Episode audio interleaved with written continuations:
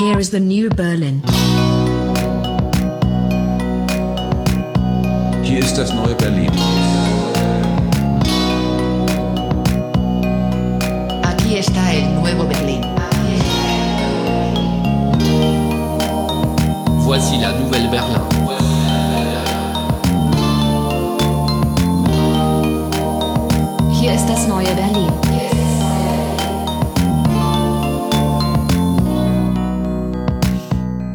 Wir sind's wieder mit der vierten Folge von Das neue Berlin. Grüße euch herzlich, äh, liebe Hörerinnen, liebe Hörer, und grüße dich, Leo. Hallo Jan. Man hört schon an der Stimme, ich glaube, wir haben es letzte Woche gar nicht thematisiert. Ich war erkältet, jetzt bist du erkältet. Ähm, das Machen wir jetzt immer im Wechsel einfach. Wahrscheinlich, ja. Ähm, das Lustige daran ist, ähm, wenn, man, wenn man das überhaupt so sagen kann, dass es lustig sein kann, ähm, erkrankt zu sein, ähm, dass es heute eigentlich auch darum geht.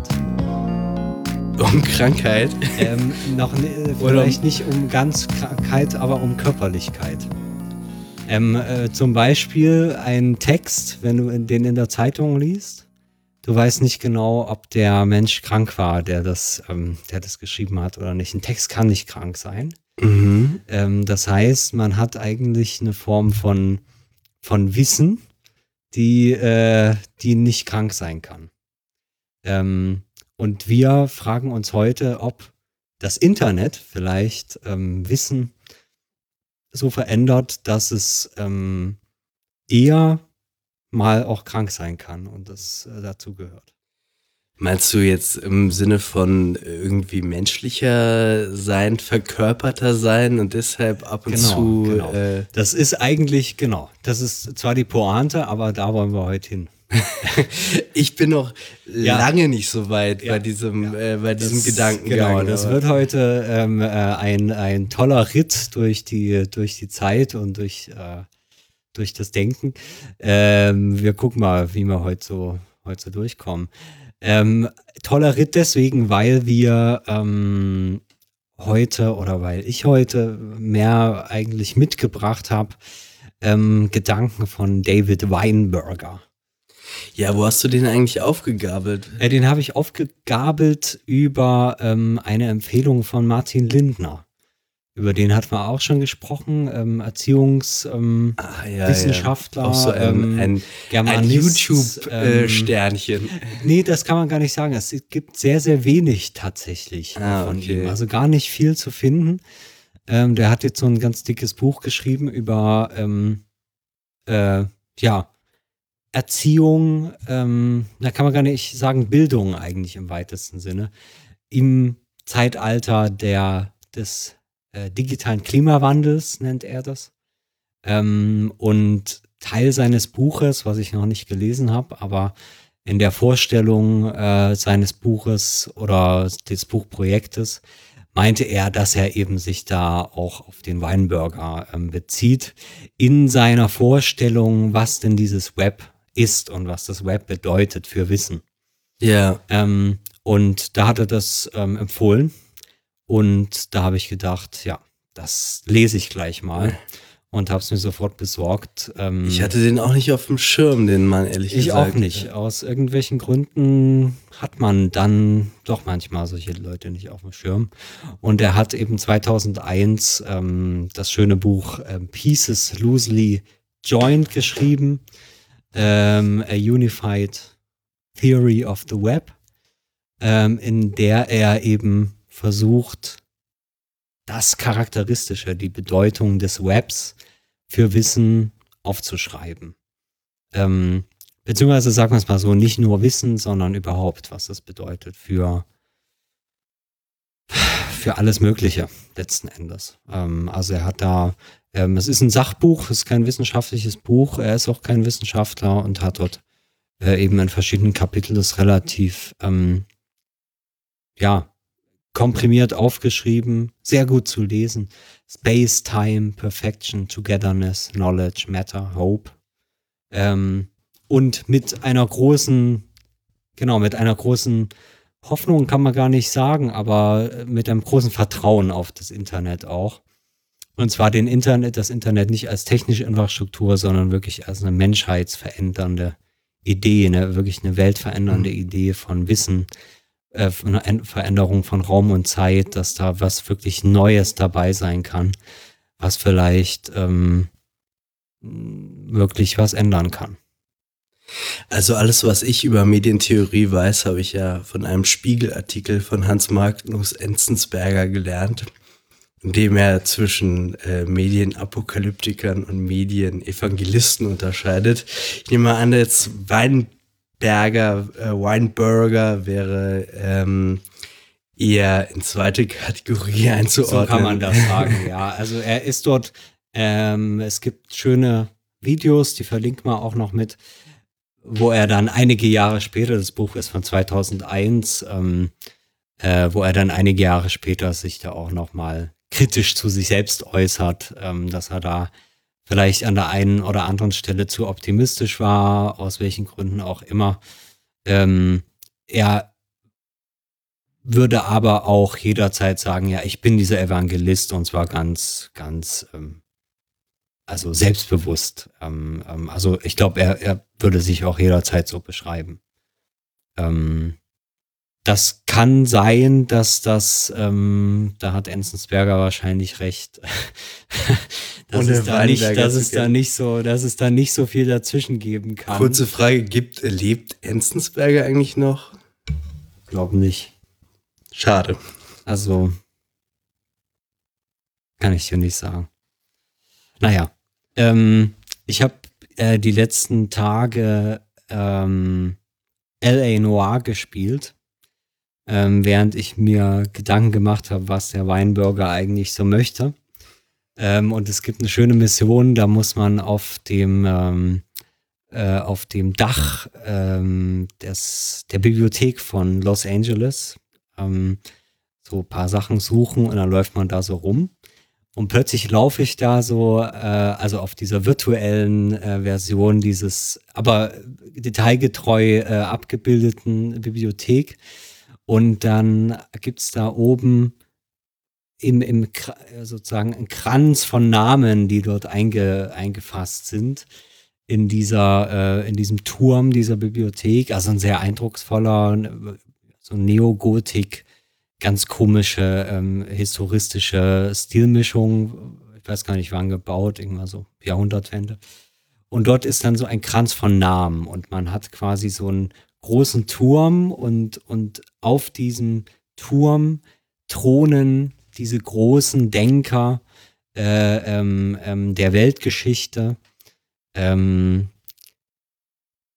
und zwar äh, David, äh, St. Johannes, ähm, Homer und Milton, Shakespeare und Goethe, Plato und Dante. Und diese, diese großen Namen, ähm, die für den, für den Architekten äh, dieses Gebäudes, ähm, äh, Alexander ähm, hieß der, lese ich gerade noch, ähm, quasi das Licht des Lernens äh, verkörperten. Also das Light of Learning war so das Thema dieses Bibliotheksbaus. Ähm, und ähm, quasi wie so, wie so Thron auf dieser, auf diesem, auf diesem Triumphbau dieser Bibliothek. Ähm, außerdem eingelassen in dem Eingang dieses Gebäudes steht noch ähm, In the World of Affairs, also den, dem Mondänen eigentlich, den alltäglichen Affären. We live uh, in our own age. In books, we live in all ages. Das, Das ist heißt, schön, das ja. ist ein wunderschöner Spruch. Ähm, man sieht, ähm, äh, ich kann das sehr empfehlen, sich auch mal Bilder von diesem Gebäude anzugucken. Ähm, man findet wahrscheinlich in ganz, ganz vielen Städten ganz ähnliche Gebäude. Ähm, aber man hat dort auch äh, große Säulen, die dann auch die, die verschiedenen Kategorien des Wissens groß drinstehen. Die Geschichte, die Philosophie, die Biologie, die und so weiter, ne, die großen. Und, und diese bilden das Fundament und auf diesem Fundament ist dann in dem Fall dieser Turm mit den ganz großen Denkern von Dante, Goethe, Shakespeare, ähm, Ähm, Interessante Auswahl auch. Also ich meine, nicht so überraschend, sage ich mal, aber äh, schon auch, also weiß nicht, dass jetzt Goethe neben Shakespeare da äh, so fast gleichberechtigt oder so Ja. in dieser Reihe auftaucht. Das würde man auf, in Deutschland natürlich auf jeden Fall machen, aber ähm, dass das jetzt in Los Angeles an äh, einer Bibliothek auch so ist, äh, wäre mir jetzt nicht Ja. unmittelbar klar gewesen, ja. Ja, also die genau die Auswahl, ähm, weiß ich nicht genau, wie die zustande gekommen ist. Das ist aber ja auch heute nicht das Thema. Das ist auch nicht das Thema, genau. sondern ähm, der Gedanke von Weinberger. Er fragt sich ja, wie hat sich das Wissen geändert? Und wenn man sich das fragen will, was, was bringt das Web an, an neuen Möglichkeiten, ähm, dann braucht man natürlich diesen schönen Vergleich, so war das früher, so war das heute. Und genau diese, dieses äh, triumphale äh, Verständnis von Wissen, dass wir eine Kathedrale dieses Wissens erbauen, und ähm, wir die großen Säulen haben der Geschichte, der Philosophie ähm, äh, und, und äh, welcher Wissenschaften auch immer. Und dann thront auf diesem Gebäude, thronen dann diese, diese Namen und diese Bücher. Und das alles ist nur, nur eine große Kathedrale des Wissens. Ja. Äh, und, dieser, und in dieser Kathedrale stehen dann eben die großen Bücher ähm, ähm, der, der Weltgeschichte. Und ähm, wenn ich Kathedrale sage, ist dort auch dieses religiöse Element natürlich dabei. Ne? Es ist eben äh, diese, dieses, dieser wirkliche Aufklärer, dieser aufklärerische Triumph und eben deswegen der Sinn auch, äh, ähm, äh, dieser äh, Sinnspruch, der da dran steht, es ist auch de, der, der Triumph über Zeit und Raum. Ne? In, in, in Ja. unseren alltäglichen ähm, Geschäften leben wir eben in unserer Zeit, aber in den Büchern leben wir an allen Zeiten gleichzeitig. Wir haben uns eigentlich über die Sterblichkeit sogar erhoben. Das ist äh, ähm, dieses, und deswegen fand ich das so schön, weil das da wirklich auch ohne, ähm, ohne jetzt theoretische Herleitung oder so, es steht einfach genauso auf dem Gebäude drauf. Ne? Wenn wir die Bücher lesen, dann leben wir an allen Zeiten und, Und- haben den Tod besiegt. Und man findet sozusagen. es sofort auch einleuchtend. Also, Absolut, es ist genauso. Ähm, und das ist mir so aufgefallen, weil das ist nämlich, was der Weinberger schreibt. Der hat, ähm, also er schreibt in einem Kapitel über Wissen, ähm, in, in Pieces, äh, Pieces Loosely Joined, ähm, worüber wir uns heute so, oder worüber ich mich ähm, so ein wenig äh, unterhalten will. Ähm, in diesem Auch Kap- ohne mich, wenn es sein muss. in dem wir uns unterhalten wollen, aber was ich mir besonders angeguckt habe, weil ich habe nämlich hier nur so ein paar Zitate rausgeholt. Äh, in diesem Kapitel schreibt er eben besonders über das Wissen und hat im Hintergrund erstmal dieses antike Versprechen. Also Er sagt, das ist der Grundgedanke, kommt aus der Antike und wird dann durch die Aufklärung neu erfunden und aktualisiert und vor allem mit den Mitteln der modernen Gesellschaft äh, äh, umgesetzt, die natürlich andere sind als in der Antike. Und das ist eben dieser Gedanke des objektiven Wissens, dass es ähm, äh, äh, also jeder kann seine eigene Meinung haben, aber das Wissen, die Wahrheit, wie auch immer man das dann beschreiben will, das ist eben nicht einfach eine Meinung, sondern äh, das, das kann nicht jeder einfach haben, sondern das ist eben auf Dauer gestellt, universell über allem anderen. Und äh, im Wesentlichen eben auch unabhängig von den Menschen. Ne? Un- Unabhängig von der Beobachtung ähm, gibt es äh, dieses, dieses, dieses Wissen. Und ähm, das, und deswegen Aufklärung dann. Ähm, dieses Wissen hat aber gleichzeitig, paradoxerweise sicherlich, äh, dann aber diese moralische Qualität. Weil man sagt, ähm, äh, in dem Moment, wo, wo wir etwas haben, auf, wo wir uns nicht einigen müssen, sondern was eben einfach so ist, wie es ist, Ja. äh, Kraft, Kraft ähm, seiner Eigenschaft als, als universelles Wissen. Das muss ja irgendwie die Welt zusammenhalten. Wenn wir die Welt nur dazu bringen, dass auch alle sich daran halten, dass dieses Wissen eben universell ist. Und ja, Genau, das ist, das, das ist so ein ganz großer, ähm, du hast jetzt gesagt, es ist moralisch aufgeladen, aber es ist eben auch so eine, es ist so ein Common Ground oder so. Das ist das, was man zusammen eben auch finden kann und auf Ja. dem man Ja. etwas, den was man aufbauen kann. auf dem man aufbauen kann und etwas, was sozusagen jedem durch Vernunft zugänglich ist. Also man, Genau. äh, es ist auch nicht irgendwie esoterisch, sowas wie, äh, sagen wir mal, das geheime Wissen ähm, äh, aus irgendwelchen Mythen oder aus der, was weiß ich, aus irgendwelchen äh, Naturquellen oder äh, aus Wa- was, dem, was dem Dämonen Priester, oder was dem Priester das- zugänglich das war. arkane priesterliche Wissen oder dergleichen oder der Schamane oder sowas, der Medizinmann. So etwas gibt es eigentlich nicht. Kein Wissen ist per se unzugänglich, sondern jeder kann eigentlich ähm, durch seine äh, Beschaffenheit als Vernunftwesen, als Ja. Mensch eben äh, zu allen Wissensbeständen potenziell Zugang haben, wenn er dann genug Zeit da- darin investiert und genug ähm, Genau. Und das ist ja auch der Beweis seiner Objektivität. Genau Ähm, äh, äh, weil wenn es nicht objektiv wäre, dann wäre es auch nicht jedem zugänglich. Jedem Genau.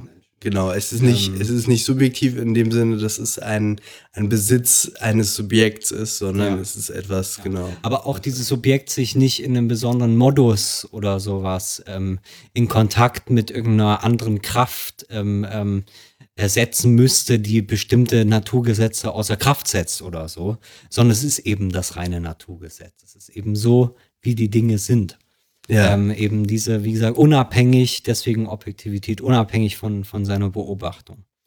Ähm, und das ist so der, so der Grundgedanke, äh, Danke, sagt Weinberger, von dem, von dem äh, Default Philosophy schreibt, also die Standardphilosophie, äh, die sich im Wesentlichen auch durchgesetzt hat. Seit der Aufklärung ist die so, ja, so per Trickle-Down-Effekt ähm, von den ersten Philosophen, die so die, die Objektivitätsvorstellungen entwickelt haben, ist die so in die gesamte Gesellschaft so eingesickert, ähm, so wir irgendwann, und da kommen wir dann gleich dazu, wirklich alle an diese Objektivität geglaubt haben und vielleicht auch noch glauben, nicht nur vielleicht, sondern auch glauben. Ne? Wir glauben Ja. natürlich, dass die Welt unabhängig von uns besteht. Nichts von dem, was wir jeden Tag so treiben, könnten wir eigentlich tun, äh, wenn wir das nicht irgendwie glauben würden. ja, Ähm, und dann beschreibt er eben so ein paar andere Phänomene, die ich, die mir alle nicht neu waren, aber doch in dieser Zusammenstellung nochmal ganz interessant, so nachzudenken. In dem Moment, wo man diese objektive Welt hat, ist die Welt und das Wissen über diese Welt natürlich auch irgendwie etwas Komplettes. Das heißt, ähm, ähm, so entsteht die Expertise. Die Expertise entsteht aus einem ähm, aus einem Ausschnitt äh, äh, Gedanken, dass ich eben eine Gesamtheit von Wissen hätte über diese, über diese Welt ähm, und dann aber erkenne, oh, aber das ist irgendwie alles sehr, sehr kompliziert und deswegen schneiden wir jetzt mal die Welt. Und dann kommt eben das raus, was, ähm, was wir dann in dieser LA ähm, ähm, Bibliothek, von LA sehen. Dann haben wir eben so, so schön, oder in jeder Bibliothek äh, selbstverständlich, äh, so, aber dort noch schön inszeniert, diese großen Säulen und äh, ähm, äh, äh, große ähm, ja, architektonische Elemente, auf denen dann groß diese Expertise steht. Dann brauchen wir die Geschichte. Das ist für, für diese, für diese Teil ähm, äh, unseres, unseres, äh, unserer Wissenswelt zuständig. Dann haben wir die Philosophie, die ist dafür zuständig. Ähm, äh, die, die Juristen sind dafür zuständig, für dieses Wissen.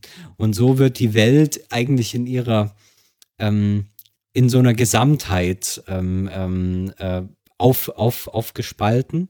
Und jede, jede äh, dieser Zugänge zu diesem Wissen bekommt so ihren schönen Platz.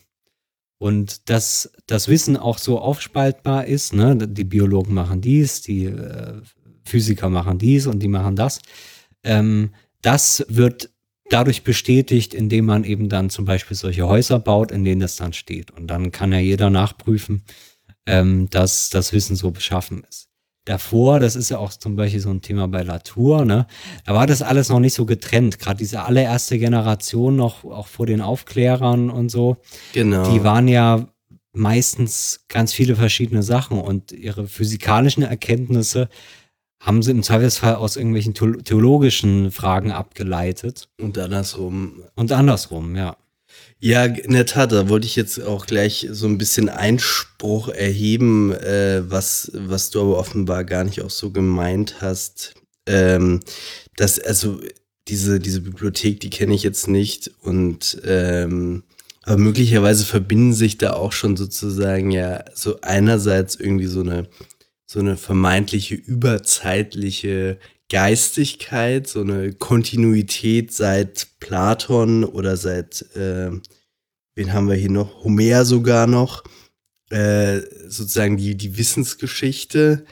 Äh, andererseits aber diese disziplinäre Einteilung. Das heißt, da, da das, ähm, das ist so ein, eine, eine Unterscheidung, die, ähm, die, oder eine, das sind so zwei Elemente, die vielleicht gar nicht historisch so zusammengegangen sind. Also es stimmt natürlich schon, dass auch schon in der Antike so disziplinäre Unterscheidungen gemacht wurden. Aber dieser, äh, dieser wirkliche Experte, das ist ja wirklich ein ganz modernes Phänomen. Das stimmt, genau. Also der Grundgedanke, so schreibt er das, glaube ich, auch, der Grundgedanke stammt aus der Antike, aber äh, insbesondere, genau, der Gedanke des Experten, das ist dann eine moderne Entwicklung. Also vielleicht ist dieses, Ähm. dieses Gebäude auch so ein bisschen eklektizistisch, sage ich mal. Also so könnte ich es mir jetzt vorstellen. Ich habe keine Ahnung. aber- klar. Also alte Jahrhundertwende ist das dann auch alles. Ich will das jetzt auch nicht zu sehr auf das Gebäude beziehen, aber äh, dort hat sich das architektonisch, finde ich, noch sehr gut so abgedrückt. Ähm, äh, wie gesagt, in gewisser Weise hat man das auch bei, bei vielen Bibliotheken aus der Zeit, ne, die dann, oder an den Universitäten genauso, ne, wo dann eben das architektonisch alles sehr getrennt ist. Und ähm, äh, eigentlich, so wie das ja auch die frühen positivistischen Theorien waren, ähm, so eine Art von, von Supergebäude der Wissenschaft ähm, Ja. äh, äh, darstellen soll, ähm, auch fast mit so einem organizistischen Denken, wo dann jede Wissenschaft so sein Organ ist und dann gibt es diesen gesamten Körper der Wissenschaft, auf den man dann sich eben ähm, äh, genau bauen kann. Was das jetzt bedeutet für Weinberger, das fand ich noch interessant Ja. ist, dass dieses System und eben der Expertise als so ein Ausschnittswissen äh, ist ein System der, der Fragenstopps. Ich weiß nicht genau, wie er es im Englischen geschrieben hat. Ich habe das jetzt so aufgeschrieben. Das heißt, dieses System ist im Wesentlichen dazu da, Fragen zu stoppen. Das heißt, ähm, dieser infinite Regress, der äh, in solchen Fragerunden im Zweifelsfall so, so, so drinstecken kann, der wird aufgehoben dadurch, ähm, dass die, die, ähm, dass eben dieses Wissen parzelliert wird und gesagt wird, wenn du diese und jene Frage hast, dann kann entschieden werden, ist das eine Frage, die an einen Juristen gestellt wird, ist das eine Frage, die ein Philosoph beantworten muss, ist das eine Frage, die ein Biologe beantworten muss oder vielleicht ein Physiker ähm, oder äh, eine, eine Soziologin oder wer auch immer. Ähm, und danach wird das dann entschieden und dann wird gesagt, okay, dieses Wissensgebiet, also diese Frage entspricht diesem Wissensgebiet. Und jetzt gibt's ähm, eben einen Experten und der sagt dann, äh, ja, das ist so oder so. Ähm, aber ich kann nur dies und das beantworten, weil diese Fragen wiederum muss ein Philosoph beantworten und diese muss an eine Physikerin gerichtet werden. Ähm, und so wird in dem Moment, wo du das, ähm, wo die, wo der, also wo diese Expertise schon eigentlich äh, ähm, die Garantie dafür ist, dass, dass, dass dieses Wissen diese Qualität hat und diese Antwort kriegt, kann eigentlich die Frage gestoppt werden. Es Ja. reicht eben zu wissen, ich frage diesen Experten und glaube ihn, weil er ist ja genau dieser Experte. Ne? Es ist eben ein Ausschnitt von, von, von, von Wissensgebiet, für den es eben einen Zuständigen gibt, in gewisser Weise. Es ist eine, es ist eine, eine bürokratische, eine bürokratische Theorie von Wissen letzten Endes. Ne? Ähm, Sie haben diese und diese Frage, wollen einen Gartenzaun bauen, da gehen Sie bitte zur Abteilung des Y, die kümmern sich drum. Geh dorthin, erfahre, was ich machen muss, was ich unterschreiben muss und kann den Gartenzaun bauen. Und so ähnlich hat das mit dem Wissen auch funktioniert. Äh, dann eben umgesetzt in einem universitären System, in der staatlichen Organisation von, von, von Universitäten. Und ähm, äh, man könnte das alles ganz schlimm finden und so weiter. Für Weinberger ist natürlich, und das stimmt, ist das eben die allerproduktivste Form von Wissen, die man sich überhaupt vorstellen kann. Ne? Ja. Weil man eben nicht in diese äh, komischen, aus, aus heutigem Blick äh, komisch erscheinenden Probleme kommt, wie sie eben gerade noch äh, früher Wissenschaftler hatten oder in der Antike, ne, die dann nicht in der Lage waren, zum Beispiel, ähm, keine Ahnung, äh, für uns vollkommen einleuchtende Dinge zu sehen. Deswegen, weil sie eben nicht einfach physikalisch rangegangen sind und gesagt haben, ist mir doch alles egal, was die Götter de denken und was, ähm, was die Moral sagt und so weiter. Ich gucke mir das jetzt einfach nur physikalisch an und äh, ähm, äh, der Rest ist mir egal, das muss, muss für mich gar nicht kohärent sein oder sowas. Ähm, dann kann ich natürlich viel stärker zu Ergebnissen kommen. Und vor allem, ich muss mich auch für die, für die Bedeutung dieses Wissens für, für die Welt insgesamt nicht mehr interessieren. Das Wissen wird verselbstständigt. Ähm, die Experten können ähm, in ihrem Ausschnitt äh, ähm, extrem ähm, ja produktiv werden und ähm, gerade für so eine Wirtschaft oder sowas, ne, die sich dann dieses Wissen aneignen will oder eine, eine Industrie, sagen wir es mal so, die einfach über dieses Wissen verfügen will, unabhängig von seiner Bedeutung letzten Endes für die Gesellschaft, ne, sondern als reine, als reines ähm, Expertenwissen eben. Äh, für so eine Gesellschaft ist dieses Wissen natürlich extrem produktiv. Auch hier könnte man jetzt ähm, heretisch nachfragen. Äh, hat nicht eigentlich zu jeder Zeit immer das, das Nachfragen äh, an, an Autoritäten einer bestimmten Art ihr, ihr Ende gefunden? Also sind wir, sind wir vor dem äh, der eher disziplinären Differenzierung unseres Wissens und vor der Expertenkultur eher dazu verlockt gewesen, ähm, äh, Fragen äh, unbegrenzt nachzugehen oder andauernd äh, unzulässige Fragen aus anderen logischen Sphären äh, darauf anzuwenden. Also war, war jetzt zum Beispiel in, in vormodernen Zeiten nicht auch ähm, der theologische ähm, Diskurs ein wunderbarer dogmatischer Stopper, Mhm, mhm. um, um nicht weiterzumachen. Ähm, wahrscheinlich äh, hast du auch auf jeden Fall schon mal ein Problem, Probleme angesprochen. Ich würde mir das so vorstellen, da geht Weinberger nicht drauf ein, aber ich könnte mir das so vorstellen, dass man sagt, eigentlich ist in dieser Moderne und vor allem mit der Aufklärung, mit der Vernunft, ähm, ja erstmal dieses, diese, diese grundsätzliche Freiheit dieses Geistes oder wie auch immer man das ne- nennen will, ähm, ja erstmal erstmal überhaupt freigesetzt. Ne? Ja. Ähm, in, de in dem Moment, wo du vormoderne ähm, äh, Wissensordnungen hast, da stellen sich verschiedene Fragen nicht. Ähm, man könnte behaupten, das ist ja vor allem so ein, so ein, also was das Mittelalter jetzt vor allem angeht, ne? Ähm, äh, dass das auch eine, eine Fiktion ist. Also auch dort haben, war natürlich viel, viel zum Teil moderneres Denken, als, als man sich das vorstellt. Die waren ja auch nicht alle blöd. Das aber es waren, es waren eben keine ähm, gesellschaftlichen Formen da, um, um bestimmte Fragen überhaupt zu stellen. Das heißt, ähm, man hatte eine andere Form von Autorität. Ja, Ähm, und jetzt hat man, also das ist, glaube ich, der Unterschied. So könnte man vielleicht den Gedanken von Weinberger noch retten, äh, nach deinem, äh, de, deinem, deinem Widerspruch, ähm, dass man zwar erstmal diese Freiheit freigesetzt hat ne, und immer weiter und immer weiter nachfragen kann und jetzt aber ähm, so eine Art von künstlichen Stops eigentlich einsetzt, die, die, die gar nicht erstmal sagen, ja, du darfst es nicht fragen, sondern ähm, äh, die sagen, gute Frage, ähm, wir, wir, das, dafür sind die zuständig, du kriegst hier eine Antwort und ähm, diese Antwort ist übrigens die Wahrheit objektiv. Jetzt brauchst du, jetzt weißt du doch, was los ist. Ja. So. Und das ist ja eine andere Form von, also du, du hast recht, äh, das sind dann andere Fragenstopps. Also es gibt natürlich immer Fragenstopps, irgendeine Form von Stopps muss es geben wahrscheinlich. Ja. Ähm, aber diese, das ist überhaupt das, so eine Form von, von, von Stoppen, ähm, das fordert dann eben dieses, dieses moderne Bücherwissen. Ähm, also für ihn ist es tatsächlich eine Frage des, des Buches, ne?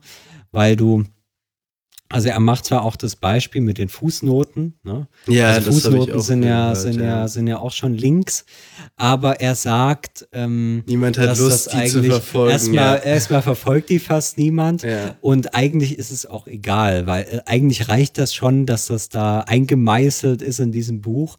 Und es ist auch so dann so eine eigentlich eine künstliche Ordnung von, von Netzwerk. Weil meistens reicht ja schon, ach so, ja, hier John Locke, äh, Dings, Treaties, bla bla bla. Ja, stimmt, das, das, das stimmt schon so. Aber man würde jetzt, also man, erstmal nimmt fast niemand das Buch raus. Ja. Und ähm, äh, selbst wenn, wenn man es rausnehmen würde, hat das nicht so dieses, ähm, dass da ein Netzwerk entstehen würde. Es Ja. ist trotzdem alles noch sehr, ja, eben in, in Stein, so, so eine Art in Stein gemeißeltes oder in dem Fall mit der Presse auf, auf das Papier ähm, äh, gepresste Wissen. Und das ist für ihn auch noch so ein, so ein wichtiges Ding. Äh, es ist eigentlich, es entsteht eine pädagogische Wissensordnung. Das heißt, ähm, in dem Moment, wo sich diese, dieses Wissen ordnet, nach Disziplin, ähm, nach, nach Theorien, nach äh, was auch immer da für, für Ordnungs, ähm, Ordnungsmodelle drin sind, ähm, entsteht eben auch die Pädagogik, das heißt, es ist äh, eine, eine Hierarchie des Wissens. Das heißt, man muss meinetwegen in einem Lehrbuch lernt man eben erst das eine und dann das andere. Äh, Und so sind auch die Bücher aufgebaut. Ne? Die muss man eben von vorne nach hinten lesen. Ähm, es kommt eben erst das eine und, Ja. und, und, und, und dann das andere. Also das sind eben, wie man das jetzt äh, so nennen würde, lineare, lin- lineares Wissen. Ähm, was dadurch auch wiederum, könnte man sagen, sehr produktiv wird. Ne? Weil man eben nicht irgendwie so verteilte Wissen hat, so was man sich so irgendwie so selber beibringt, sondern eben sehr effizient ähm, äh, den Menschen mehr oder weniger wie eine Maschine, wie, eine, wie so eine denkende Maschine vielleicht, äh, einfach lehren kann.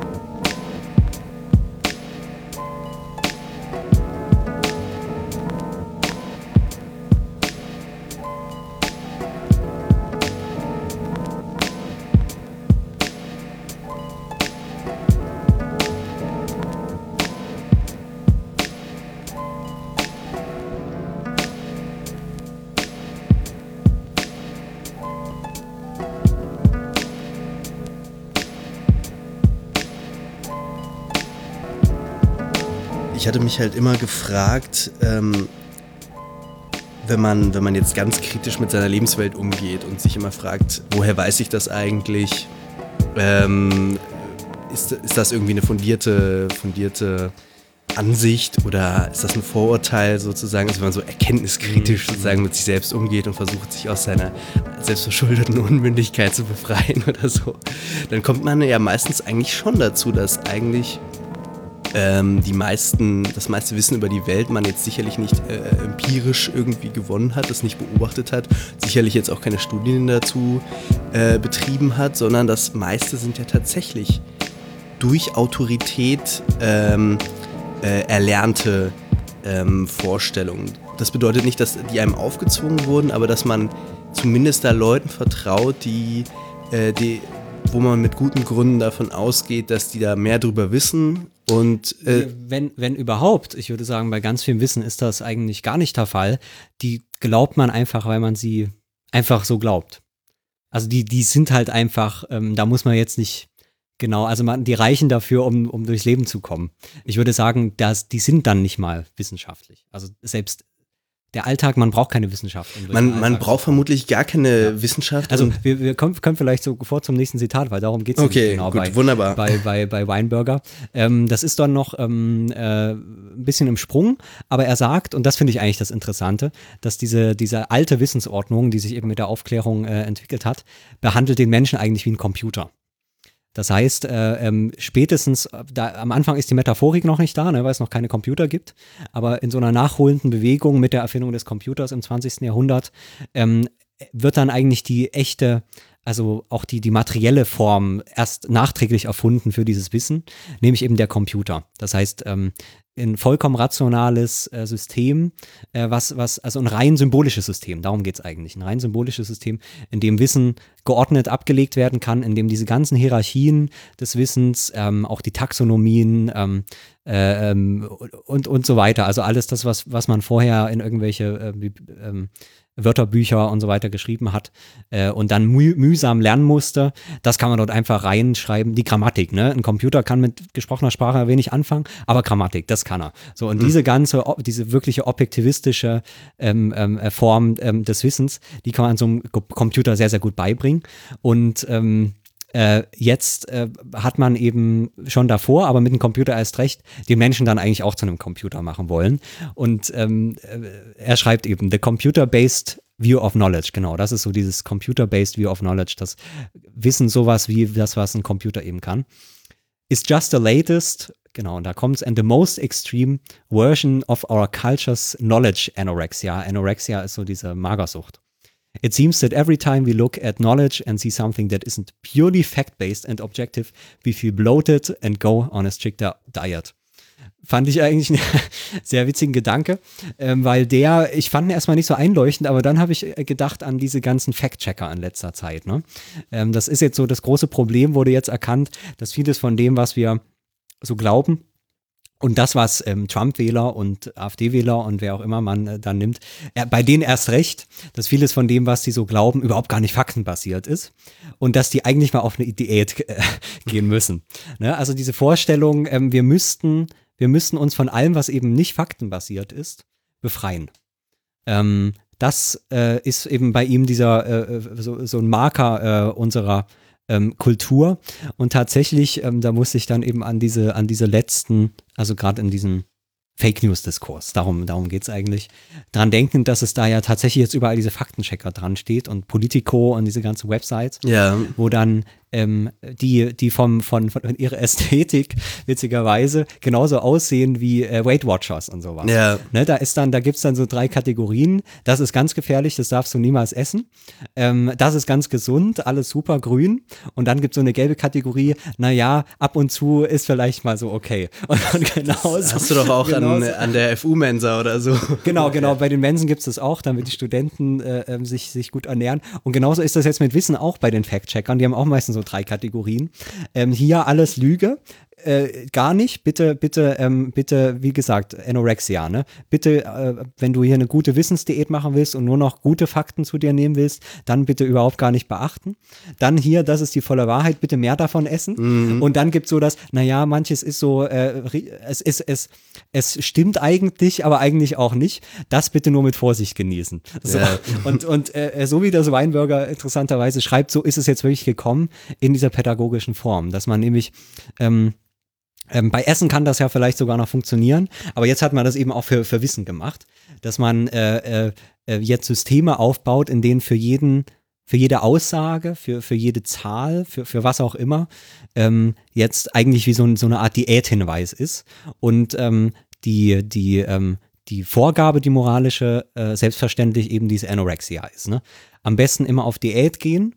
Ähm, bitte nicht zu viele rote Fakten äh, nehmen, weil die sind nicht gut für dich, die, die stimmen nicht. Ja, Ähm, und damit ergibt sich so eine merkwürdige Form von, ähm, ja, von, von so einer, so einer totalen ähm, ähm, pädagogischen Form von, von, von Wissen. Der Witz ist natürlich, da muss ich dann auch dran denken, ähm, dass das ja sich selbst jetzt eigentlich schon alles in den eigenen Paradoxien schon äh, schrecklich verstrickt hat. Also ich weiß nicht, ob du den Fall von Verrit kennst. Nee. Ähm, das, das war auch so eine ähm, Fact-Checking-Seite, die äh, äh, aus von einem ehemaligen Berater von Hillary Clinton ähm, gestartet wurde. äh, noch während der, ich glaube nach der, nach der, nach der Wahlentscheidung. Äh, und da war so der, der Anspruch, ähm, das ist jetzt die Seite für, für die ganzen Millionen von Hillary-Wählern, die eben betrogen wurden durch, durch dieses politische System. Äh, und es ging im Prinzip um eine Seite, in der du ähm, Zitate hochladen konntest. Ähm, und zwar eben approved, äh, echte Zitate.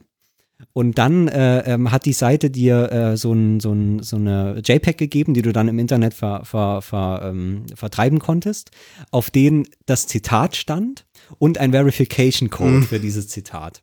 Und dann war der, der Gedanke, äh, dieses, ähm, dass jetzt, wenn, wenn das sich durchsetzt, dass dann immer, wenn irgendwo ein Zitat im Internet ist, dann steht da der Verification Code drunter. Und dann kann man auf Verit gehen und den äh, Ver- Verification Code eingeben und gucken, ob das Zitat echt ist oder nicht echt ist. Ja. Ähm, der Witz war natürlich, dass innerhalb von wenigen äh, Stunden und Tagen, nachdem dieses Ding online gegangen ist, natürlich hunderttausend verschiedene ähm, äh, Fälschungen von, von diesem Verit äh, ähm, ähm, äh, äh, vertrieben wurden. Ah, ja. Und weil niemand äh, ähm, auf den Erstmal, weil niemand diese Codes eingibt, was halt einfach völlig egal ist, ähm, äh, ähm, ähm, äh, ist das dann innerhalb kürzester Zeit eben in, in einer absoluten Absurdität dann äh, ähm, ähm, hochgegangen. Dort war das natürlich besonders auffällig. Die anderen Seiten, da ist das noch nicht äh, ganz so stark. Äh, wir haben allerdings ähm, einen XKCD-Comic, äh, der dasselbe äh, Hab ich- thematisiert. Mit Spaß gelesen, ja. Ja, ähm, und Ich weiß nicht, ob das Sinn macht, den, den auch nochmal vorzulesen. Äh, das können wir schon machen. Und wir können die Rollen, Rollen verteilen, ansonsten schneidet das raus. das sind ja ganz neue, ähm, neue, neue Formen, die wir hier entdecken. okay, ähm, ich fange mal an, ne? Alright. Ähm, another urban legend. You should check Snopes before sending me this stuff. Oops, yeah. Man, Snopes really is great. Independent fact checkers trawling our collective discourse, filtering out misinformation. Yeah, but they have their dark side. The couple that runs Snopes.com also runs a network of spam servers that start many of those forwarded stories in the first place, ensuring they'll always have business. That's absurd. Plus, it's definitely not true. It was debunked by Yes. Oh my God. So, und äh, das fand ich so wunderbar, weil dort eigentlich dieser infinite Regress, den äh, Fact-Checking ähm, ähm, ähm, beinhaltet, äh, ähm, äh, äh, drin ist. Genau. Äh, das ist äh, natürlich ähm, äh, der, äh, der auch des alten philosophischen Problems, wer überwacht die Überwacher. Ne? Immer wenn man, wenn man Wissen hat, was von irgendjemand überwacht wird, zum Beispiel von Verit, die an jede, an jede Aussage einen Code dran schreiben wollen oder an Snopes.com, die ähm, an jede Urban Legend irgendwie so ein, so ein Diäthinweis ranmachen wollen. Ja, wer macht denn, wer macht denn den Diäthinweis? Wer, wer macht sozusagen den Diäthinweis für die Leute, die die, die, die, die Diäthinweise machen? Ne? Wer, wer überwacht die Überwacher?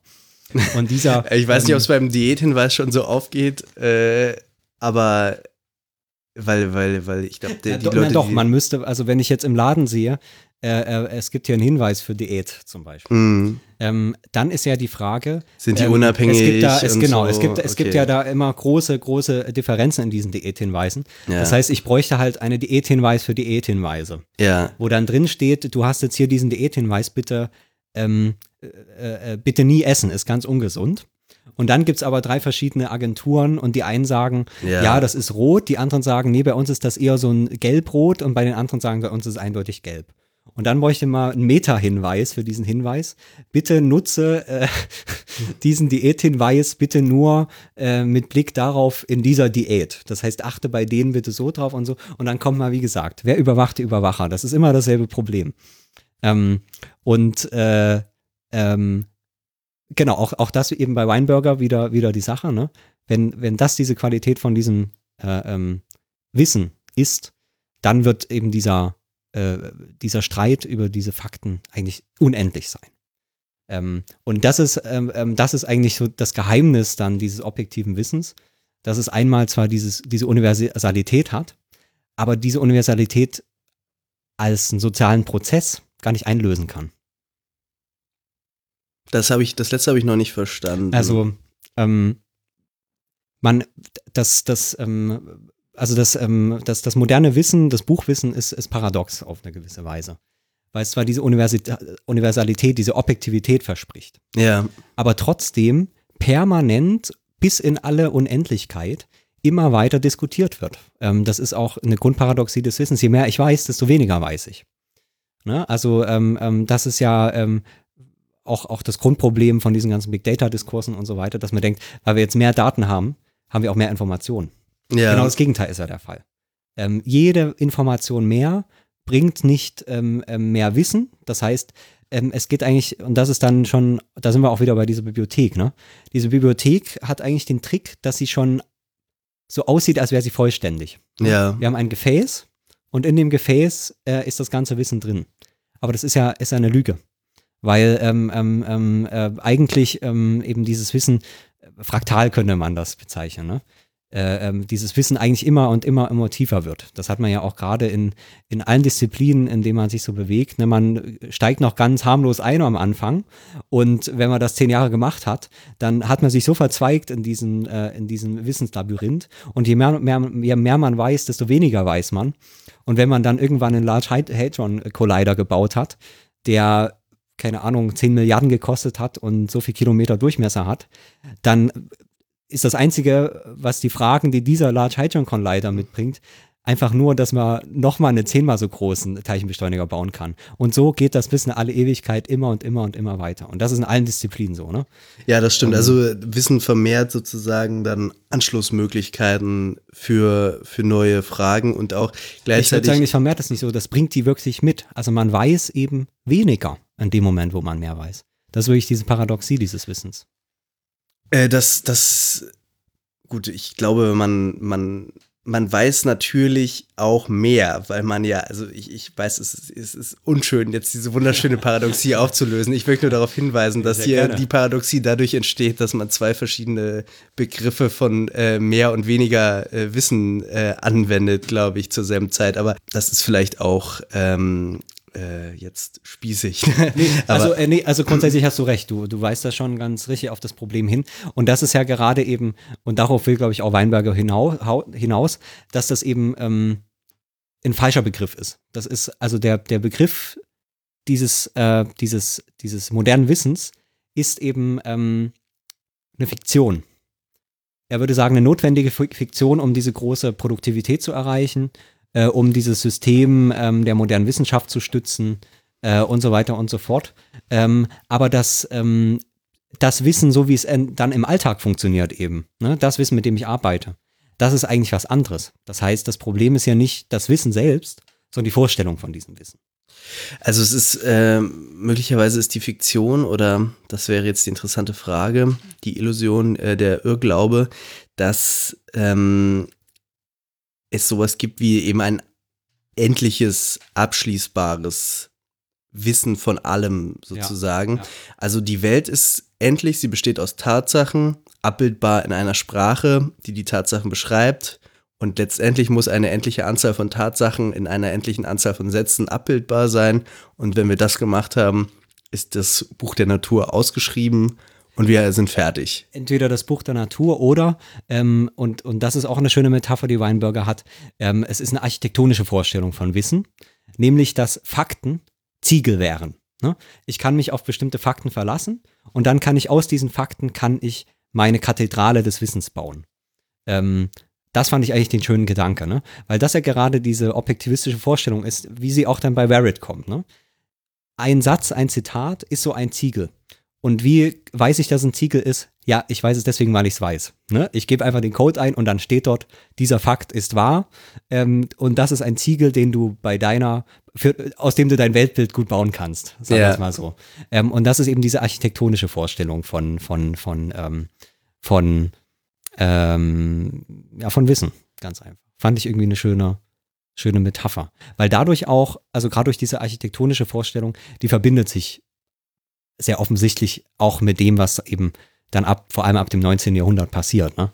Dass man eben auf diesem Wissen äh, ähm, ja die, die ganze Welt der Technik ähm, äh, baut und einfach eine große, also das, was, was eben die Technik äh, gebracht hat, diese vollständige Transformierung des gesamten Planeten, äh, das geht natürlich nur, wenn man sich auf dieses Wissen so verlassen kann, ne?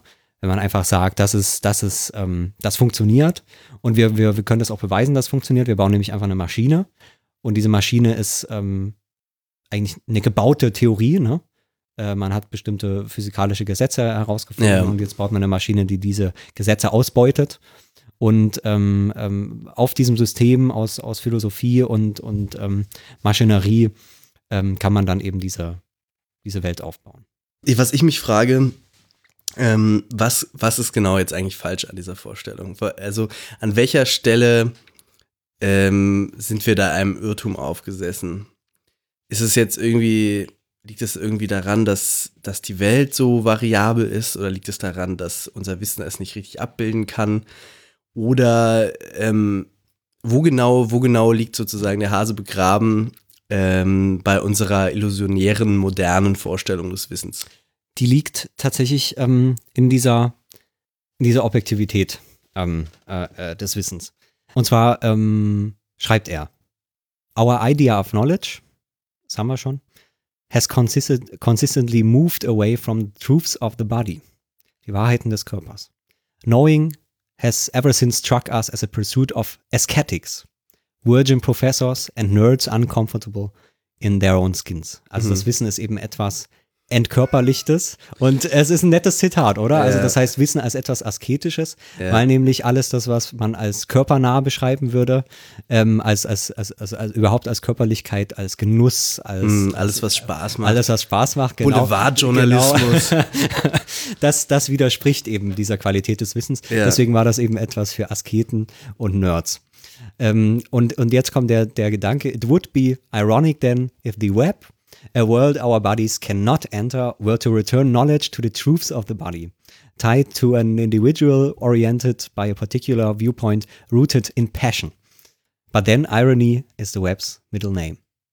Das heißt, ähm, diese Theorie ähm, äh, des Wissens, diese moderne Theorie des Wissens, oder äh, so wie er es schreibt von, von der Standardphilosophie, ähm, respektiert paradoxerweise eben nicht ähm, die Bedingung der Möglichkeit, dass überhaupt jemand sowas wissen kann, äh, nämlich, äh, dass es Menschen gibt mit Körpern, die ein Gehirn haben, die denken können, die sprechen können, die miteinander leben.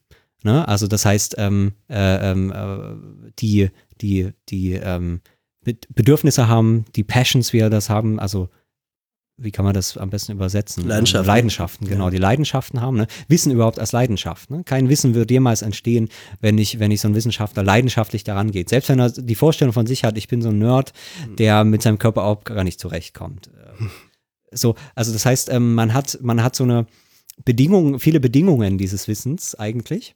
Aber ähm, äh, dieses Wissen lebt davon, dass es diese Bedingungen eigentlich negiert und versucht, äh, sich, sich davon äh, zu emanzipieren. Äh, was natürlich ähm, ja eine, eine Form von Selbstbetrug ist.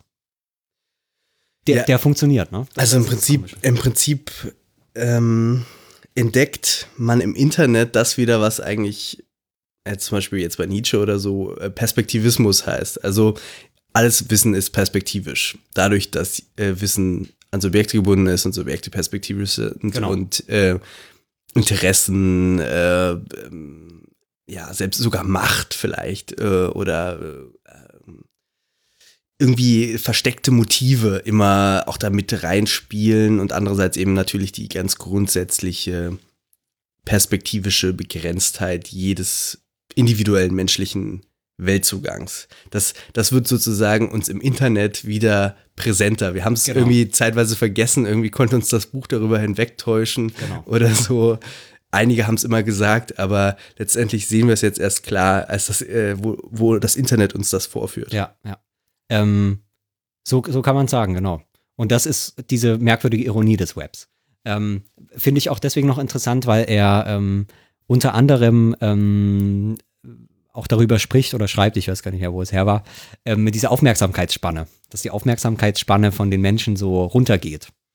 Und da sagt er eigentlich, auch das ist wieder eigentlich eine Rückkehr zum Naturzustand, weil diese, ähm, diese Konzentrationsleistung und Entkörperlichungsleistung, die du aufbringen musst, um äh, dich in so ein Buch zu versetzen und äh, quasi eine, eine vollkommen virtuelle, deinem Kör allem anderen der, der Welt um dich herum und der Körperlichkeit enthobene Buchwelt, ähm, Gedan Gedankenwelt, in denen du stundenlang dich bewegen kannst, ähm, eine ganz, eben eine, eigentlich eine asketische Leistung ist. Ähm, eine sehr widernatürliche, asketische Leistung, ähm, die, also bei der man sich fragen kann, warum? Ne? Ähm, äh, ähm, ähm, er sagt dann, ja, im Web gehen die Aufmerksamkeitsspannen runter, weil dort das ein bisschen mehr wie in der echten Welt ist. Nämlich, ähm, man, man, man, man, man fliegt von einem Gedanken zum nächsten, man schweift ab, weil man immer wieder neu fasziniert ist von der Umwelt, immer wieder neu gestört wird, immer neu ähm, irritiert ist, immer wieder dort was passiert, dort was passiert und man so durch den Tag fliegt quasi. Ähm, äh, äh, und das ist eigentlich eben ähm, eine viel, viel natürlichere und auch ähm, damit eben reellere Erfahrung ähm, als, als, als, diese, als diese Form von Konzentration, wie man sie beim Buch ähm, erlernen muss. Ähm, das heißt jetzt eben nicht, ähm, das ist natürlich auch dann wichtig oder ihm wichtig, dass das Buch böse ist und so weiter und so fort. Ja. Aber ähm, diese. Der ist ja diese, da immer sehr ähm, versöhnlich, habe ich jetzt, äh, zumindest in diesem einen Video von ihm da immer gleich. Ja, ja, Fakten und Wissen, alles gut, Bücher toll, aber ich sag ja nur.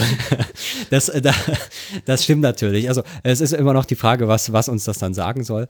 Aber ähm, ja, genau. Also das, das, äh, ähm, äh, äh darum geht's eigentlich. Ja. Ich, was ich da jetzt noch nicht ganz verstanden habe, also ich finde ich find das irgendwie ein tolles Bild und wie du das jetzt aufgeschlüsselt hast, leuchtet es mir auch noch mehr ein. Aber dieses, dieses, vor allem diese, diese Betonung hier auf der Wahrheit des Körpers, das scheint mir dann doch irgendwie, oder das, das ist mir noch nicht ganz klar, inwieweit das jetzt auch wieder eine körperliche Erfahrung ist, wenn man ähm, von einem zum nächsten im, äh, Internet katapultiert wird, ist das dann, also er sagt ja auch, es ist, es ist ironisch und widersprüchlich, aber bedeutet dieser körperliche Aspekt jetzt lediglich, dass man wieder auf die, sein, seine individuelle perspektivische Position im, im, im Netz des Wissens zurückverwiesen ist? Oder steckt hier noch mehr in diesem, in diesem Bild des Körpers? Also ist, haben wir eine neue Sinnlichkeit, haben wir eine neue Körperlichkeit tatsächlich durch das mhm. Internet? Gibt es da solche Aspekte? Ähm, ich würde mal sagen, das haben wir jetzt hier nicht drin, weil ich habe halt jetzt mehr das Wissenskapitel, aber das kommt in den Kapiteln so Raum und Zeit. Drin, ja. Ne? Dass der Körper ja ähm, eben in, in Raum und Zeit situiert ist und da nicht raus kann. Ähm, er kann das de dehnen, ne? also, oder Soziales dehnt das, Soziales konstituiert bestimmte Formen von Raum und Zeit, aber Soziales muss immer irgendwie den Körper ähm, herstellen äh, und der Körper muss das Soziale herstellen, äh, ja. in diesem Wechselprozess. Und er kommt da nicht raus. Ähm, und ähm, äh, das steckt da eigentlich drin, weil das ist eben im Web auch so. Ähm, das heißt, erstmal, also die Zeitaspekt ist natürlich ganz offensichtlich. Ne? Ähm, das Buch ist unveränderlich. Also wenn, wenn an der LA-Bibliothek steht, mit diesem Buch äh, können wir über den äh, Raum und Zeit uns bewegen, ja, dann stimmt das einfach, weil dieses Buch ist eben in Stein gemeißelt. Ne? Da kannst du nicht äh, ähm, irgendwas das ist verändern. doch gerade nicht in ähm, Stein gemeißelt. Äh, äh, doch in einen Stein gemeißelt schon, weil die Seite kann ich nicht ändern. Ich kann da vielleicht was reinschreiben, ich kann eine Seite rausreißen, aber das Buch ist das Buch. Ähm, ja. äh, Im Web äh, ist eigentlich, ähm, wie der Titel auch heißt, sind nur Pieces loosely joined. Das heißt, so eine Website, ähm, ähm vor allem seit, seit Web 2.0 äh, Zeiten, äh, sieht in jeder Minute anders aus, als, als, sie, als sie davor aussah. Ja. Das heißt, ähm, ich kann mich auf kein Wissen verlassen. Es verändert sich immer alles. Und gerade wenn wir ähm, so, also es ist eine ganz nervöse Form, äh, eigentlich mit, mit Wissen umzugehen. Ne? Also das wird auch gerade äh, würde ich sagen, auch das ist ein generationelles Ding. Ähm, je, je, je länger man das benutzt, desto nervöser wird man bei der Benutzung. Man springt permanent zwischen Seiten hin. Man hat im Browser irgendwie 100 Tabs auf und wechselt zwischen dem Tab und dem Tab und dem Tab. Im, im Millisekundentakt werden im Prinzip Wissensbestände aufgerufen, gewechselt, rekombiniert, äh, wieder verworfen. Man, man schreibt wieder ein paar Sätze, ähm, schreibt schnell einen Kommentar, dann kommt wieder eine Notification, dies, das. Und man, man hat eben eine Ordnung, die eigentlich nur sequenziell geordnet ist. Ne?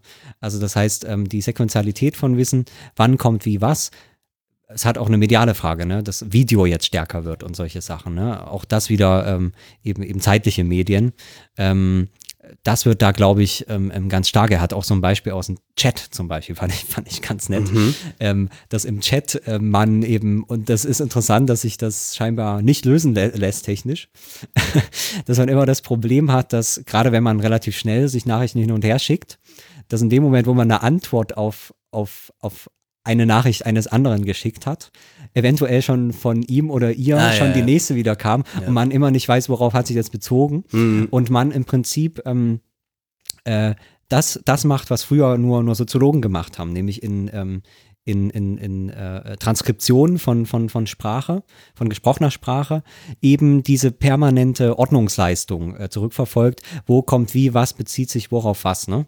Ähm, und das wird in dieser künstlichen, in diesem künstlichen System von, von oder diesem technischen System von soziotechnischen System eigentlich von Leuten, die chatten und eben diesem Chat-Interface, äh, wird das manifest und man, man geht in so eine Beobachterposition und sieht eben diese sequentielle Ordnung dieser, ähm, äh, dieses Gesprächs. Und sieht eben, dass das nicht ähm, geordnetes Wissen ist, sondern dass das eben, dass man die ganze Zeit drum herspringt. Dass ein, dann, einmal kommt dies, einmal kommt das äh, und dass da eben ähm, ähm, ja keine, keine ähm, eben nicht diese, diese pädagogische Ordnung von, von Wissen in einem Buch drin ist. Ja, ja. Wir haben das, auch schon wird jetzt beim Podcast gemerkt. Ne? Das springt auch die ganze Zeit so rum. Ähm, man hat, man weiß nicht, wo der Anfang, wo das Ende ist. Und wenn man es hört, dann ist es auch alles etwas chaotisch.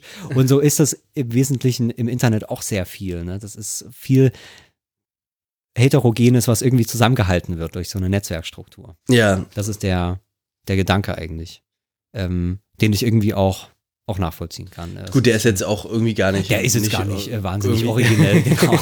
genau, aber wie gesagt, in dem Kontext ist ja nochmal noch mal wichtig. Und ähm, da kommen wir eigentlich zum nächsten Punkt. Und das finde ich dann für einen Podcast natürlich noch besonders schön. Weil, also er macht das schon auch anthropologisch. Da steckt natürlich schon eine, eine Anthropologie drin, die ich aber eigentlich ganz reizvoll fand jetzt in dieser Argumentation. Ähm, und zwar schreibt er eben, ähm, äh, dass diese, äh, diese alte Wissensordnung äh, eben äh, absolut unkontextuell wiss, äh, ist. Ne? Also das heißt, wenn du denkst, wenn du sagst, ein Fakt ist ein Ziegelstein, dann ist der für sich, also ein, ein Ding für sich eigentlich. Ne? Ja. Ähm, er braucht eben keine anderen Fakten, um eine Bedeutung zu erhalten. Er bedeutet einfach das, was er bedeutet. Ähm, und jetzt sagt er eben, wie gesagt, anthropologisch für den Menschen, äh, we are finally attuned to metadata. Information about information. Ähm, we've been sorting through human claims and ideas for millennia. Also er sagt schon, ne, über die Jahrtausende hat der Mensch sich auf, auf bestimmte Kompetenzen ähm, äh, ja, qualifiziert.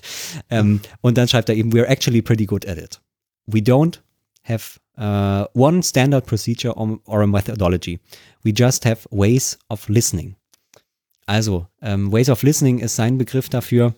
Ähm, sein Begriff ist, äh, äh, Ways of Listening ist ein Begriff dafür, dass man, also dass der Mensch eben keine, kein, kein prozedurales äh, ähm, äh, Umgang mit Wissen hat, so wie das ein Algorithmus machen würde. Ne? Deswegen hat er auch dieser, dieser Computer View of Knowledge, äh, die so lange dominant war.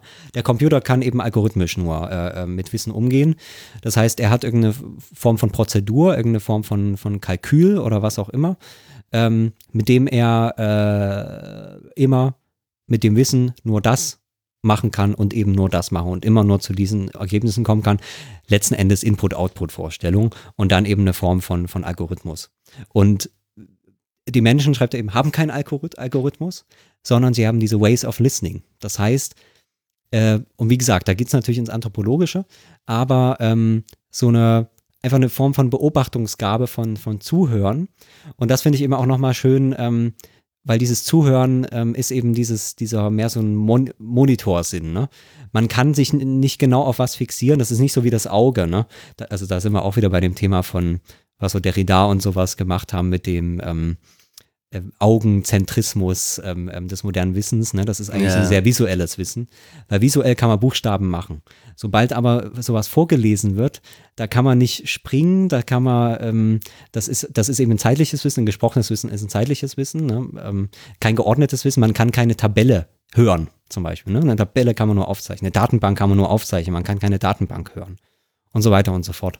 Und deswegen ist dieses, glaube ich, Listening bei ihm ähm, ähm, sehr gut. Und dann schreibt er irgendwie, we listen to context, allow ourselves to be guided by details, that we think embody the whole. Ne?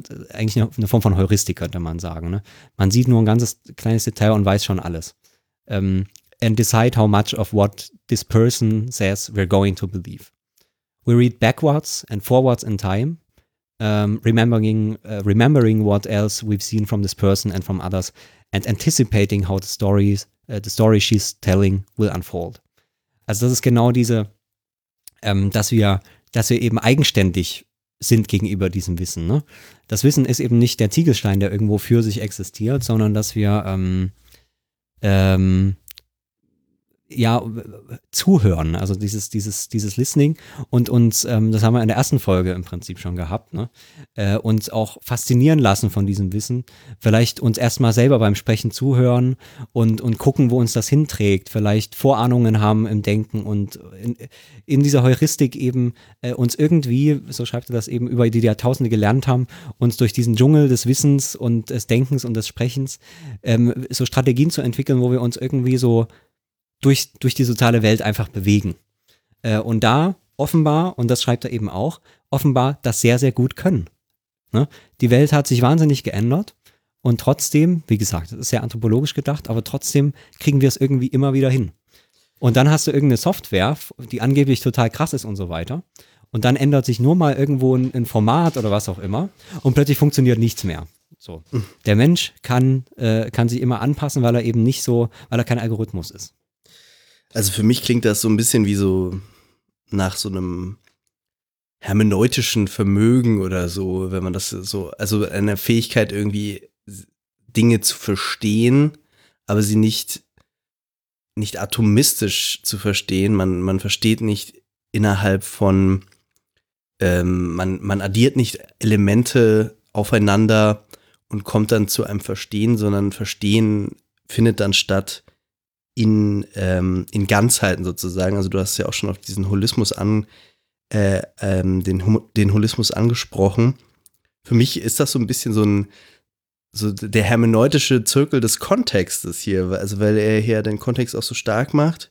Ich habe jetzt noch den, ich bin mir jetzt noch unsicher, wie das jetzt medientheoretisch funktioniert. Also die, äh, die These ist die, wenn ich dich richtig verstanden habe, dass ähm, das enzyklopädische Wissen der Aufklärung eher so eine Art, ähm, ähm, ja, äh, Element, Elementarteilchen Verständnis von Wissen ist, Ziegelstein äh, Verständnis von Wissen ist und das Internetwissen durch die äh, unmittelbare Nähe von von Link zu Link zum Beispiel, äh, von äh, Stimme zu Stimme, ähm, eher, eher ein, ein ähm, ein kontextuelles Ganzes ergibt. Ist das so äh, zu verstehen? Ich würde sagen, äh, ein kontextuelles Nicht-Ganzes. Oder ein. Also was Ganzes kann eigentlich nie draus werden, weil es sich ja in der Zeit bewegt. Ja. Das heißt, ähm, indem es keine, es gibt in, dieser, in diesem Denken eigentlich keine Abstraktion.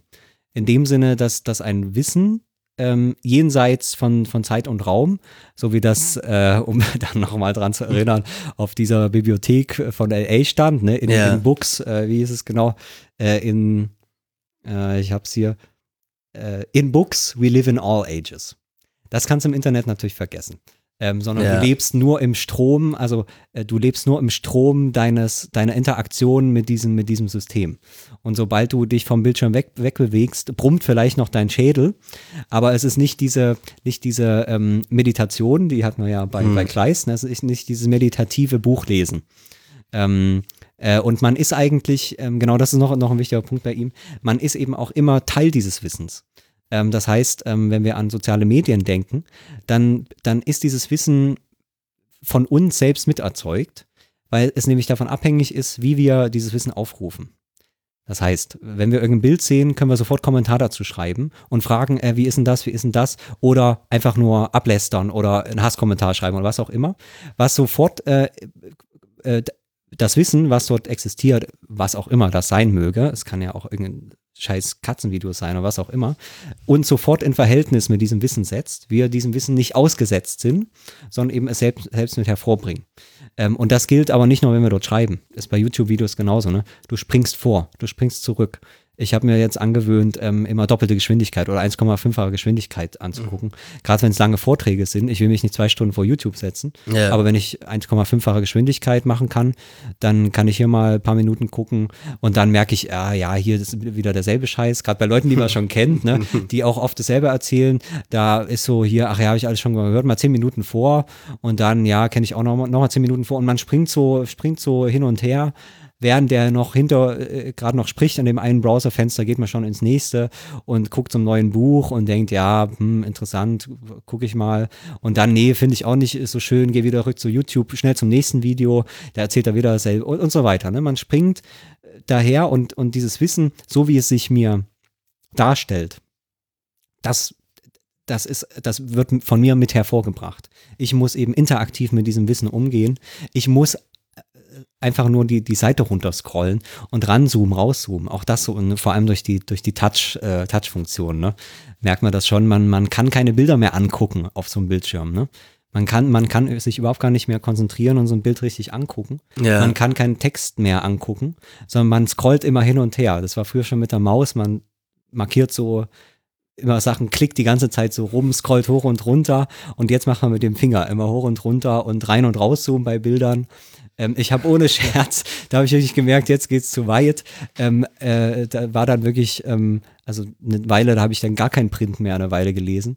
Und dann war, dann hatte ich mal wieder so ein Magazin in der Hand und ungelogen war so eine Bewegung, ich wollte so dieses Pinch to Zoom in diesem Magazin machen, weil da war irgend so ein Bild von äh, Prominenten oder so beim, beim, beim, beim, beim, ähm, beim, beim Zahnarzt ähm, und, und äh, so, ein- so ein äh, Dings, Paparazzi-Shot, Ja, wo ja. dann so im Hintergrund irgendwie so zwei Prominente waren und ich wollte halt reinzoomen, weil ich wollte sehen, was dort ist. Ja. Dieses Bild mir egal, aber wenn ich reinzoome, dann kann ich mir das angucken. Und ich habe wirklich, also in dem Moment, wo ich dann angefangen habe, die Bewegung zu machen, habe ich es gemerkt, dass es jetzt hier nicht funktionieren wird, reinzuzoomen.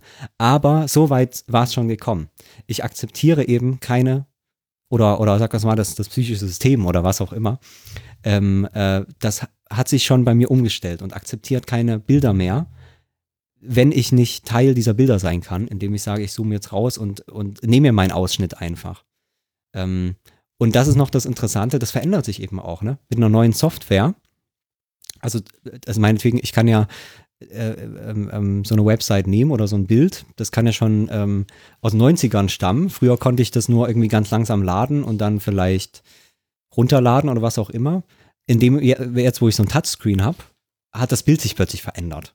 Weil ich plötzlich, ich habe zwar noch dieselbe Datei, eine JPEG-Datei auf irgendeinem Bildschirm, aber jetzt berühre ich dieses Bild plötzlich und, und äh, trete in so, eine, in so eine körperliche Interaktion äh, noch damit, die nicht mehr über die Maus ist, sondern jetzt über meine Finger. Das heißt, die, das, ähm, das Endgerät, wenn man das mal so nennen will, und ich als Endnutzer werde eben, also bringe diese, diese, diese Wissen selbst mit hervor. Und bin permanent dabei, Auswahl zu treffen, ähm, abzubrechen, die Kommunikation auch ganz wichtig. Ne? Man, man liest einfach Sachen nicht mehr oder man liest sie nur kurz oder man liest, man, man scrollt nur drüber und liest ab und zu mal so eine Zeile. Oder, das kommt jetzt auch immer, man lässt sich's vorlesen, weil es jetzt so Vorleseprogramme gibt Mhm. und ähm, hört das nebenbei noch, obwohl es eigentlich geschriebener Text ist und, und so weiter und so fort. Ähm, das, das meint er, glaube ich. Ähm, und das funktioniert aber, weil wir eben so heuristisch daran gehen. Ne? Wir können einfach, wir, wir, wir, wir, wir machen einfach. Wir machen dieses nervöse Ding und suchen uns irgendwie das raus, was uns irgendwie, was irgendwie funktioniert. Ähm, Also, dass wir da Ja. vollkommen anpassungsfähig sind, da habe ich auch gar keine Zweifel. Ähm, und dass man da auch, also dass das jetzt nicht unser, unser Vermögen zuzuhören oder zu verstehen irgendwie überfordert. Das denke ich auch. Ähm, ich bin mir jetzt nicht ganz sicher, was dieses Zitat mir eigentlich im Großen und Ganzen sagen möchte. Was bedeutet eigentlich diese, diese erste Zeile, dass wir äh, finally attuned to Metadata sind? ähm, da muss ich eigentlich an die, ähm, ähm, an so äh, ähm, körperliche Interaktion denken. Ähm, das heißt, äh, wir sind in der, in der, in dieser körperlichen Interaktion sind wir eigentlich ähm, sehr gute Phänomenologen, könnte man so sagen. Das heißt, meistens reicht uns, und das, das bestätigt die Psychologie ja dann, äh, uns wenige Millisekunden, um ein Urteil von einem Menschen zu fällen. Ähm, so, das heißt, ähm, äh, ähm, wir, wir, wir, wir, wir sehen diesen Menschen und machen uns aber kein, ähm, kein, kein Bild. Also das heißt, ein Computer würde jetzt eine Datenbank von so einer Person anlegen, hat diese Schuhe an, äh, hat Hm. dies, hat dies, hat dies, hat dies und dann so eine große Datenbank. Und uns reicht aber schon, uns, uns, uns, uns, uns reichen schon so kleine Details, äh, die uns dann sagen, okay, ähm, das ist diese und, und diese Type. Ähm, Ja, ja. Äh, und ähm, das heißt, ich meine, Metadaten, der Begriff, den nimmt er natürlich dann aus der Informationsding. Äh, es ist halt völlig egal, wann zum Beispiel so eine Mail geschrieben wird, wenn die zwischen zwei ähm, Menschen, die sich mögen, ähm, mitten in der Nacht geschrieben wird oder zu bestimmten Uhrzeiten, dann reicht schon unser, unser Erfahrungswissen. Äh, was bedeutet das zum Beispiel, wenn nachts um vier irgendwie so eine Mail rumgeht? Oder ähm, ähm, also solche, so ein, so, ein, so ein gefühltes Wissen, dass man schon so ein Gefühl hat, das ist auch auf Arbeit so, ne? Ähm, oder, oder überhaupt in Kommunikation. Wenn so eine bestimmte Nachricht zu so einer bestimmten Zeit kommt, oder wenn jemand, der normalerweise immer Texte schreibt, plötzlich anruft, dann hat man sofort so ein Gefühl, ähm, hier ist noch kein Wissen, ich weiß gar nicht, was los ist. Aber ich habe eben das Wissen von diesem Wissen. Also Wissen, Wissen über Wissen. Ne? In dem Moment wurde es in einer bestimmten Form, in einem bestimmten Ton, auch bei, wenn gesprochen wird. Ne? Das, was Computer ganz schwer können, die können keinen Ton in, in, äh, in, in gesprochener Sprache entnehmen. Weil die nicht wissen, also die haben eben dieses verkörperlichte Wissen von Informationen über Informationen nicht. nicht. Die haben eben mehr dieses ja, enzyklopädische Wissen. Ne? Die sehen dann eben die, die sehen dann nur die Ziegelsteine. Aber was bedeutet Ähm, dieses finally? Also, äh, Finally ist, ich würde sagen, dass, ähm, dass wir eben diese, eben diese große Feinheit drin haben. Also das heißt, wir können durch, ähm, also wenn wir uns zum Beispiel relativ detaillierte Aussagen, ähm, ich ma- mach's mal, ich mach's mal einfach an Ach dem so, Beispiel. ich bin- detaillierte Aussagen über ich habe, ich, ich habe, es ist jetzt ist es ist einfach ein, ein Übersetzungsfehler in meinem Kopf gewesen. Ach Ich so. habe immer finally gelesen und hier steht natürlich ach so, ach so, finally. finally, ja, ja. Finally, ne, wir sind Das, auf feine Art und Weise Ja, genau, an, genau. auf Metadaten eingestellt. Na gut, Ja. äh, das macht natürlich mehr Sinn. Dann ist das nicht so jetzt das Ende eines Prozesses, okay. Genau. Ähm, genau, und diese Feinheiten, und das wird, glaube ich, auch noch bei diesem ganzen KI und so weiter, diese ganzen neuen technischen Sachen, das wird, glaube ich, noch der große Spaß, dass man sieht, diese Feinheiten des, des, des, des Sehens, der Interpretation, ähm, die wir, was schon eine erstaunliche Leistung ist, äh, in gewisser Weise, ähm, äh, mit der wir durch diese, durch diese soziale Welt uns, uns, uns manövrieren, ohne Anstrengung, vollkommen anstrengungslos, ne? Können wir ähm, im Prinzip äh, Für dich vielleicht Tausende- anstrengungslos. Nein, aber wir können tausende Gesichter bei, nur bei so einem Weg hier durch Berlin äh, schon wahrnehmen.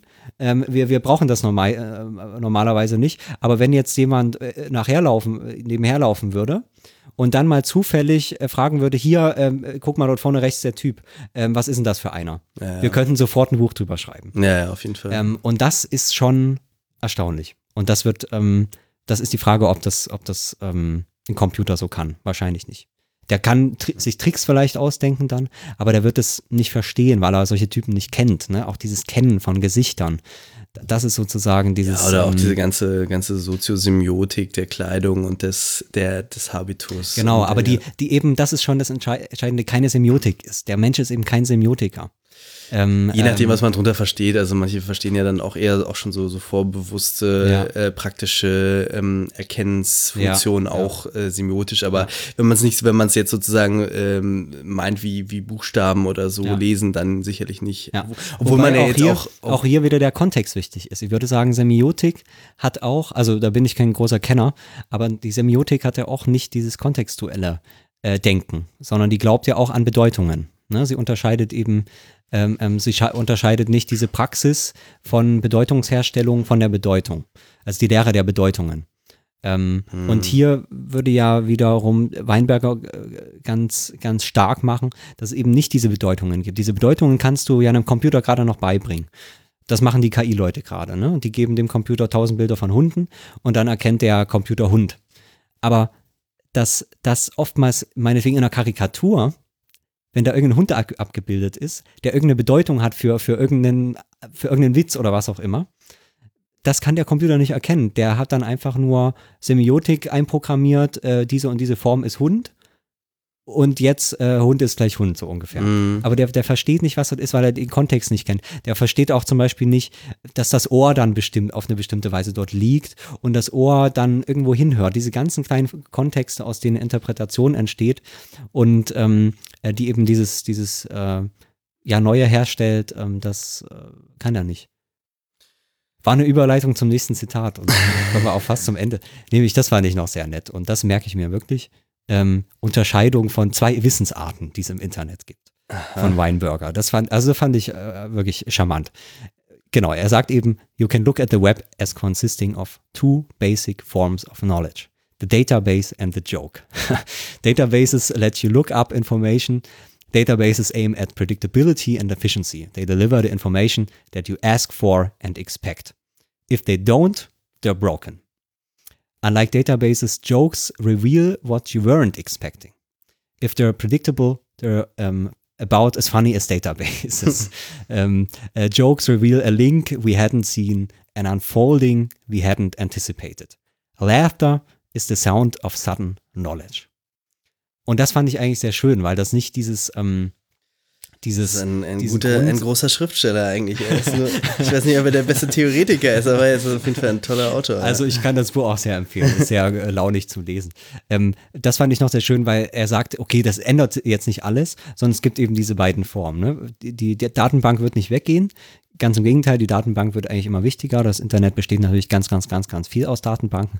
Er hat dann auch seine schönen Beispiele. Ja, er hat jetzt irgendwie einen neuen Volvo gekauft und will da jetzt wissen, wie lang ist diese und jene Schraube. Und dann hat er so eine schöne Datenbank und dann tippt er da ein, hier Schraube XY und da steht da 5,3 Millimeter, bla bla bla. Alles super. Das ist das eine, was man vom Internet will. Ne? Das ist natürlich für Datenbanken super. Und dann hat das aber eben auch noch diese zweite Form von Wissen und das ist bei ihm der Witz.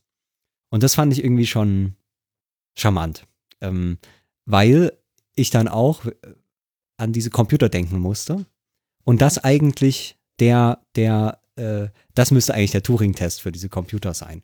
Wenn sie einen Witz verstehen können, dann, dann sind sie intelligent. Fand, also das wäre Ja. ja, das wäre ja der, der, der Gedanke. Und da sagte eben dieses Wit, äh, diese Witze, das ist diese menschliche Form. Ne, der, der Mensch äh, äh, ist in seiner, äh, ist in dieser, in dieser Heuristik drin, äh, über die wir gerade gesprochen haben. Ähm, und diese Heuristik ist ja ähm, eben nicht, nicht festgelegt. Sie ist eben kein Algorithmus, sondern sie ist, ähm, sie ist offen auf eine gewisse Weise. Sie ist äh, nicht festgelegt ähm, und kann sich deswegen auch faszinieren lassen. Es geht eigentlich um eine Form von Faszination, die dann im Witz eben so, so eine Explosion ähm, ähm, her, her, herbeibringt. Das heißt, so, ein, so eine Spannung, auch schon diese Antizipation, er hatte auch über diese Antizipation gesprochen, auch in der Phänomenologie immer wieder so ein Thema, ähm, dass man immer schon diese Antizipation drin hat, aber trotzdem sich begeistern lassen kann für eben diese unerwartete Auflösung, wo man jetzt eben äh, äh, denkt, ach so, das ist jetzt die, das ist jetzt die Verbindung. Ähm, und plötzlich äh, äh, Sachen äh, äh, auf, auf, auf völlig neue, ähm, auf, auf eine völlig neue Weise sieht und, und eben diese neuen Verbindungen herstellt, äh, ohne, und also und, und auch da wieder ähm, vollkommen mühelos. Ne? Man kann einfach über diesen Witz lachen, weil man, äh, weil man sich einfach freut, dass da eine neue Verbindung hergestellt worden ist.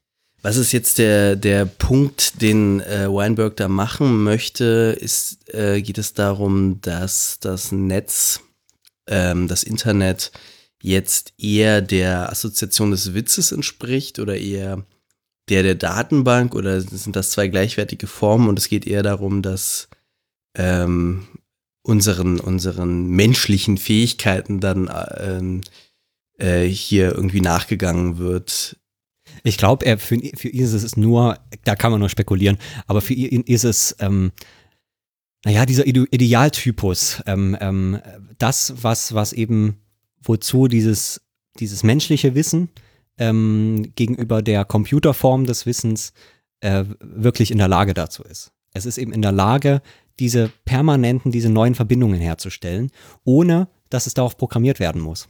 sondern es ist eben permanent ne, in, dieser, in dieser nervösen Aktivität und besonders dann im Internet. Ne? Äh, Im Internet, das ist ein dauerhafter Witz. Man springt und springt und springt und springt und ist eigentlich permanent im Verbinden dieser vielen verschiedenen, ne, dieser Pieces loosely joined, wie, wie das Buch ja auch heißt. Ja. Ähm, deswegen ist das Internet eben eigentlich ein einziger großer Witz in der, in, in, in der Eigenschaft, dass es eben diese, diese unerwarteten Verbindungen herstellt. Ähm, und damit eben für ihn, das ist diese Ironie dann des Webs, damit eine extrem menschliche, äh, wie gesagt, paradox deswegen, weil es ja eben gerade diese extrem artifizielle äh, ähm, äh, Konstruktion ist, darin wieder extrem menschliche, ähm, ähm, naja, Installationen, äh, ähm, in dem dann eben Menschen sich irgendwie auch bewegen können. Vielleicht kann man sagen, dass Witze ganz oft, ich weiß nicht, ob grundsätzlich, auf einer Perspektivendifferenz basieren. Der erste Witz, den ich äh, im Kindergarten gelernt habe, ging so, dass äh, Dick und Doof zum Bäcker gehen und Dick geht rein und sagt zum Bäcker, ich hätte gerne 100 Brötchen. Dann fragt der Bäcker, sind Sie doof? Worauf Dick, nein, doof steht draußen antwortet. Also es sind sozusagen, äh, hier ist die Perspektivendifferenz sozusagen die Ambiguität des Wortes doof in diesem Kontext. Ähm, Ja, und, Wenn- aber, genau, aber sie spielt ja auch noch mit diesem, mit diesem Dick und Doof. also das, also erstmal ist das Wort mehrdeutig und äh, ich weiß nicht, was äh, Nee, also mit diesen, also das ist ja, das sind doch auch die, diese beiden Charaktere. ja, ja, genau, genau, Also natürlich. das heißt, man, ja. man hat schon, man hat schon dieses Bild. Also man hat auch, genau, man also hat natürlich auch noch, Das merkst du sofort, ähm, dass schon, du brauchst schon dieses Bild von diesen beiden Typen, wie, dieser, wie, die, wie die zu dieser Bäckerei gehen. Ohne Genau. dieses Bild, dieses Setting, was man schon hat, funktioniert der Witz schon nicht. Und äh, das kann man nur verstehen, wenn man selber schon mal bei einem Bäcker war und so dorthin gegangen ist und dort reingegangen ist. Und was bedeutet das, wenn so zwei Typen zu einer Bäckerei gehen und der eine sagt, was sind 100 Brötchen? Also man Ja. braucht, das, das ist schon Teil dieses ganzen Witzes im Prinzip.